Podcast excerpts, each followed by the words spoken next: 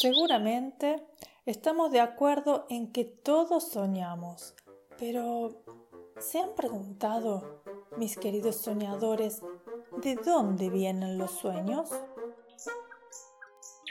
Te doy la bienvenida a Cuentos para Tejer Sueños, un espacio de fantasía que nace cuando sale la luna y la noche nos invita a ir a dormir.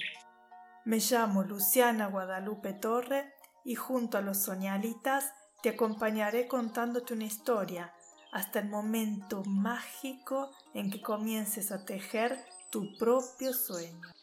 Los soñalitas son unos seres plumíferos de alas y copetes suaves y coloridos que tienen la maravillosa tarea de cultivar, mimar y entregar los sueños del mundo entero. Así volando despacito y en punta de plumas, llegan cada noche con sus alas cargadas de historias de ensueño para repartir. Entonces, luego del cuento de esta noche, los soñalitas te regalarán un sueño nuevo y todavía un poquito tibio, listo para ser soñado. Te invito a descubrir todos los misterios sobre este maravilloso mundo en lucianatorre.com, donde también puedes sugerirme lecturas y compartir tus sueños con otros soñadores de todo el mundo. Me encantaría recibir tu historia. Escucha cuentos para tejer sueños en iTunes, iVoox, Spotify y Google. Suscríbete a la newsletter de lucianatorre.com para acceder libremente a todos los cuentos escritos de cada día. Te agradezco de todo corazón por dejar tu valoración de 5 estrellas en iTunes, por tus donaciones en iVoox y por dejar tu comentario sobre este podcast en la aplicación que utilices. Me ayudas a seguir creyendo en mis sueños. Gracias.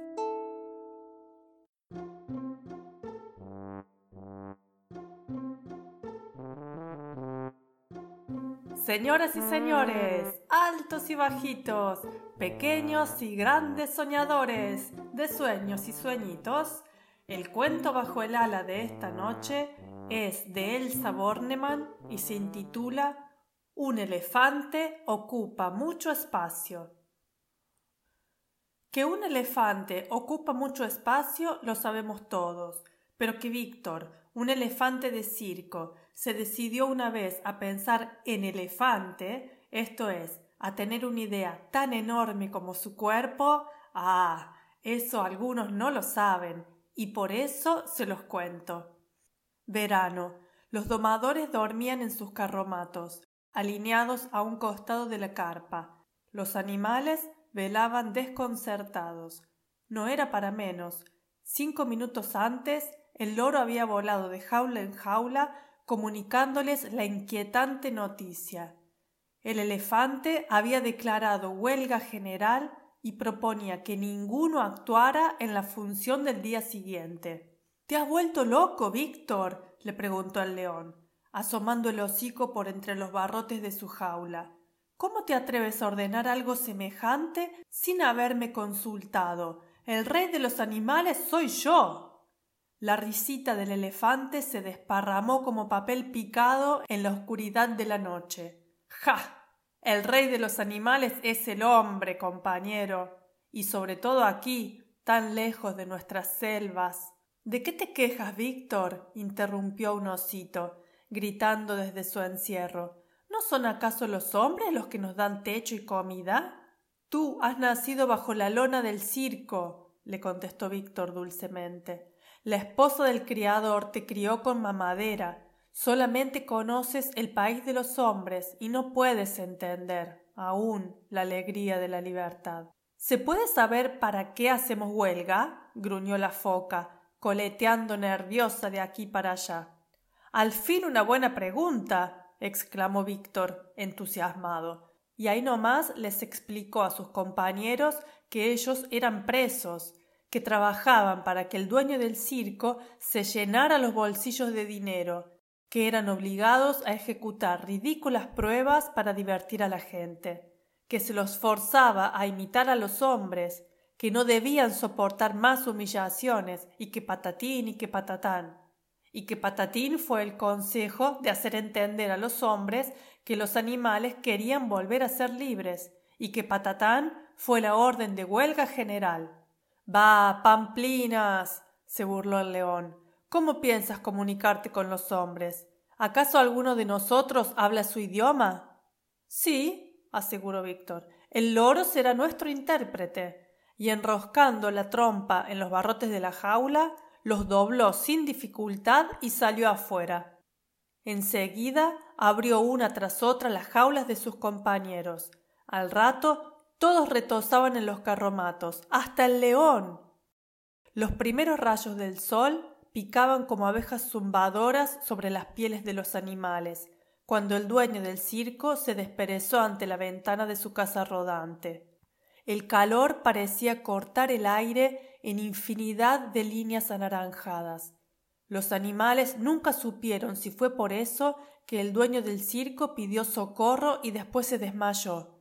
Apenas pisó el césped. De inmediato los domadores aparecieron en su auxilio. Los animales están sueltos. gritaron a coro, antes de correr en busca de sus látigos. Pues ahora los usarán para espantarnos las moscas, les comunicó el loro, no bien los domadores los rodearon, dispuestos a encerrarlos nuevamente. Ya no vamos a trabajar en el circo. Huelga general, decretada por nuestro delegado, el elefante. ¿Qué disparate es este? ¡A las jaulas! y los látigos silbadores ondularon amenazadoramente. ¡A las jaulas! gruñeron los orangutanes, y allí mismo se lanzaron sobre ellos y los encerraron. Pataleando furioso, el dueño del circo fue el que más resistencia opuso.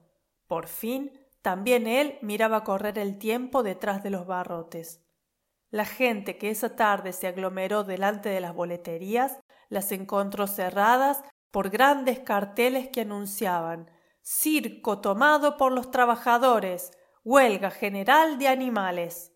Entretanto, Víctor y sus compañeros trataban de adiestrar a los hombres. Caminen en cuatro patas y luego salten a través de estos aros de fuego. Mantengan el equilibrio apoyados en sus cabezas. No usen las manos para comer. Rebuznen maullen, ladren, rujan. Basta, por favor, basta. gimió el dueño del circo al concluir su vuelta número doscientos alrededor de la carpa, caminando sobre las manos. Nos damos por vencidos. ¿Qué quieren? El loro carraspeó, tosió, tomó unos sorbitos de agua y pronunció entonces el discurso que le había enseñado el elefante.